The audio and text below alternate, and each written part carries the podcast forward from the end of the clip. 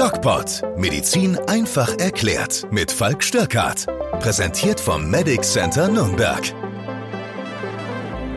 Hallo und herzlich willkommen zu dieser ja, sehr kleinen Sommerfolge des DocPod. Heute ist die Lisa nicht dabei, weil ich selber im Urlaub bin und mir gedacht habe, ich erzähle euch mal so ein paar kleine Dinge, die uns momentan in der täglichen Praxis, was Corona angeht, beschäftigen. Denn es ist lange nicht so, dass die Pandemie vorbei wäre. Ich teile aber auch die negativen Einschätzungen, die von einigen meiner Kollegen im ja, TV, politischen Umfeld äh, getroffen werden, nicht mehr so ganz. Als Beispiel wäre hier vielleicht äh, Herr Lauterbach zu nennen, der ja immer sehr, sehr gute Voraussagen über den Verlauf der Pandemie und über die Entwicklung der Pandemie getroffen hat, der jetzt eine vierte Welle prognostiziert. Und da muss ich sagen, finde ich, ist das alles so ein bisschen fernab der Realität. Was meine ich damit? Wir in unserer Praxis haben gesagt, wir konzentrieren uns wirklich voll und ganz auf das Impfen. Wir machen natürlich unsere normalen Sprechstunden, aber wir wollen so viele Impfungen wie möglich anbieten, um einfach unseren Beitrag dazu zu leisten, dass die Pandemie bald ein Ende hat und ähm, die Menschen wieder ihr normales Leben führen können.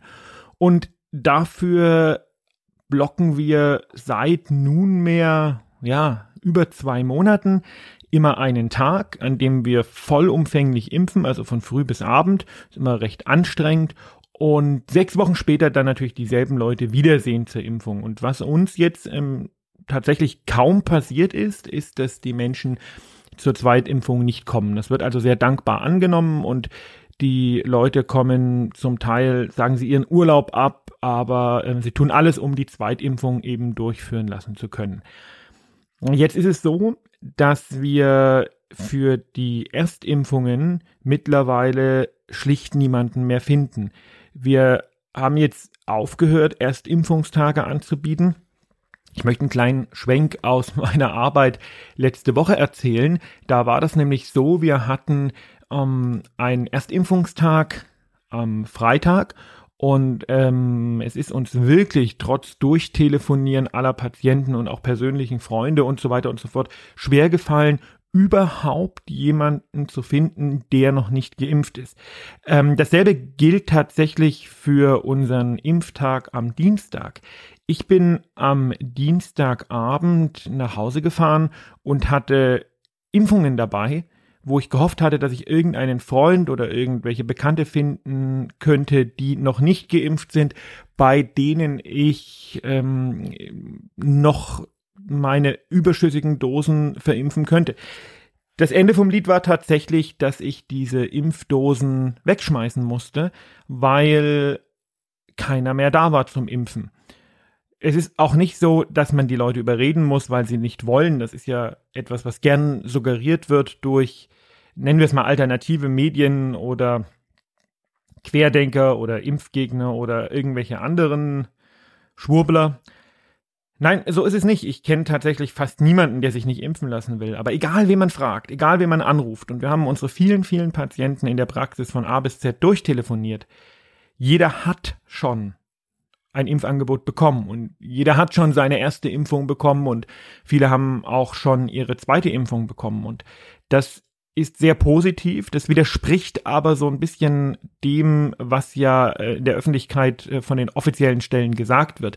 Jetzt bezweifle ich das gar nicht, ähm, wenn man sagt, okay, ungefähr 50 Prozent der Leute sind schon äh, geimpft. Ich frage mich aber, wieso sich das in meiner alltäglichen Praxis nicht widerspiegelt. Also wir haben wirklich viel Impfstoff und es ist so, wie ich das vielleicht im März auch schon mal angedeutet hatte dass ein Punkt kommen wird, wo wir gar nicht mehr wissen, was wir mit dem ganzen Impfstoff machen sollen. Und der Punkt ist jetzt momentan da.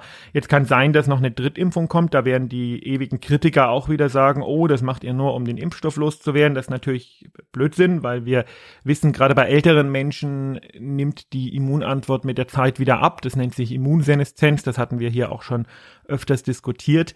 Die Frage ist aber wirklich, wieso sich dieses Bild manifestiert, äh, auch bei vielen Kollegen von mir, dass niemand mehr zu finden ist, der nicht bereits geimpft ist und gleichzeitig heißt es, wir müssen das Impftempo erhöhen, damit äh, so viele Menschen geimpft werden. Also das ist mir nicht ganz klar.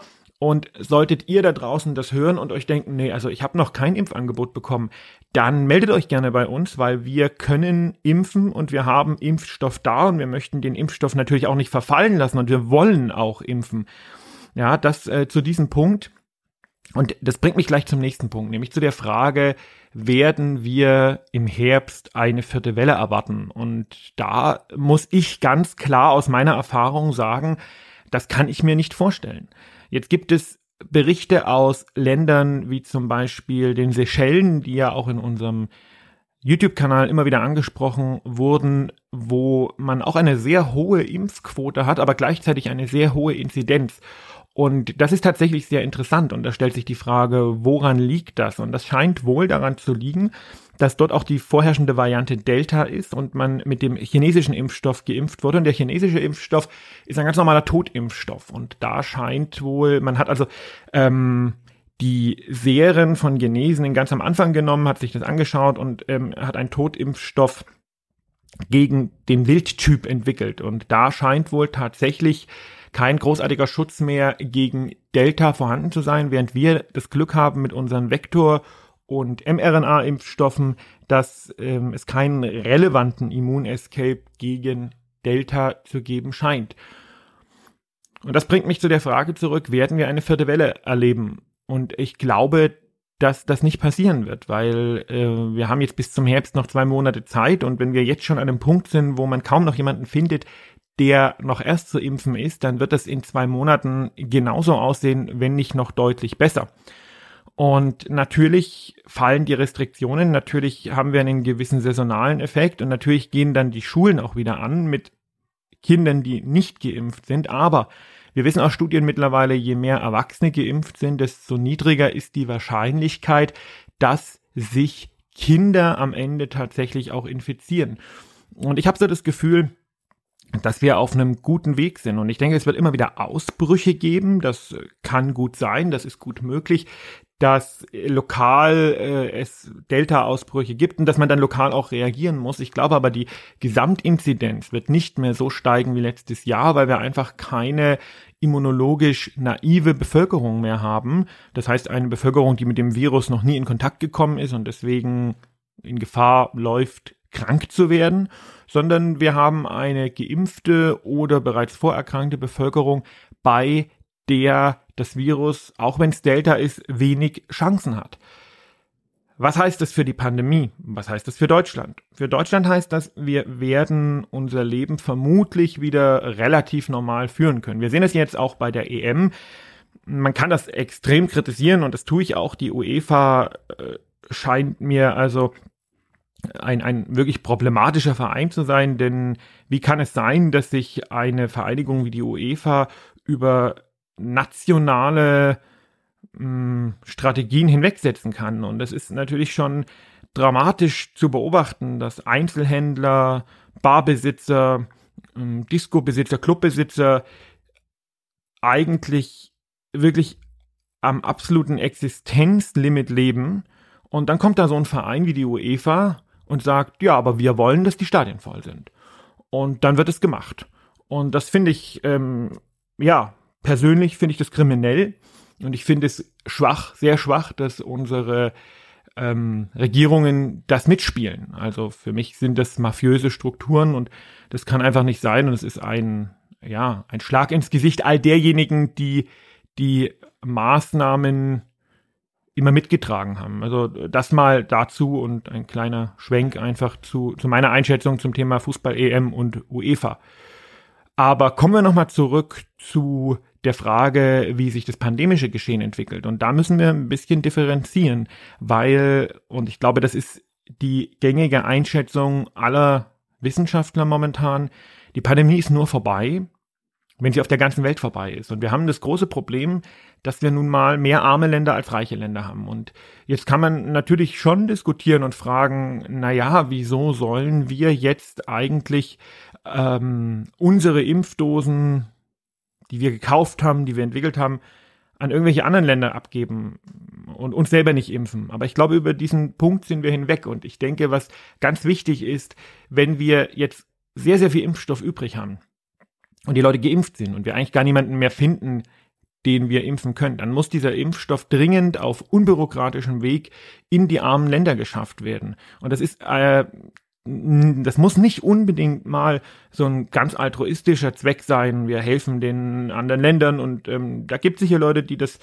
so sehen, aber das ist ein Selbstzweck, weil die Pandemie ist erst vorbei, wenn die Pandemie überall vorbei ist. Und wir werden ganz normal erst wieder leben können, wenn auch in Afrika, in Indien und in allen Entwicklungsländern die Zahlen auf einem Maß und auf einem Niveau sind, dass sie nicht die ganzen Volkswirtschaften anhalten. Wir sehen das ja jetzt momentan schon.